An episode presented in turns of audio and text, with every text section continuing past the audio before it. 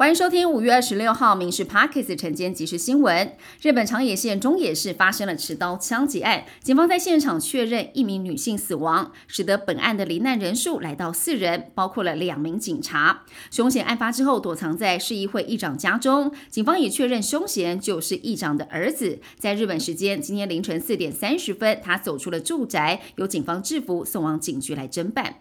美国股市最新的表现，晶片公司辉达财报亮眼，但是美债危机还没有解决，拖累了道琼，最终小跌了三十五点，收在三万两千七百六十四点。标普五百收涨百分之零点八八，辉达股价飙涨了百分之二十五，带动了科技股上冲。纳斯达克收盘大涨了百分之一点七一，费半指数涨幅最高来到了百分之六点八一。美国众院中国问题特别委员会主席表示，因为美国举债上限协商还没有达成协议，迫使延后访问台湾的计划。尽管美国国会在二十五号最后一项表决之后，因为阵亡将士纪念日开始休会，美国总统拜登还是坚信不会发生违约的事件。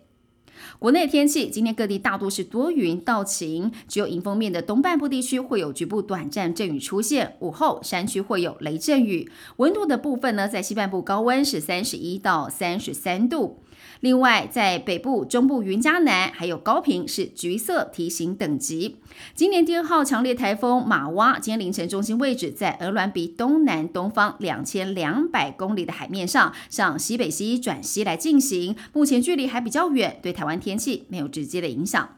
行政院在昨天拍板，明年的总放假日天数是一百一十五天，其中三天以上的连续假期是有四个，分别是元旦、农历春节假期、儿童节以及清明节与端午节，只有一天是要补班的。明年开始，只有除夕前一天以及儿童节以及民族扫墓节弹性调整放假以及补班。行政院为了洗刷行人地域的污名，提出了行人优先交通安全行动纲领，分别从工程、教育、监理、执法四个面上提出了十九项的行动方案，包括了改善四千六百处路口行人安全的设施，改善人行道，建制二十五处行人以及高龄友善示范区，推动巷弄降到三十公里的时速，严厉罚还大户以及违规记录严重者，恢复定期换照等等。IMB 吸金案是以假债权真吸金的方式诈骗了二十五亿元，全台有数千人受害。检警第一波搜索拘提了主嫌曾国伟以及女友等八人，在二十五号在兵分二十四路约谈了公司的客服、行政人员、十五名被告、一名证人。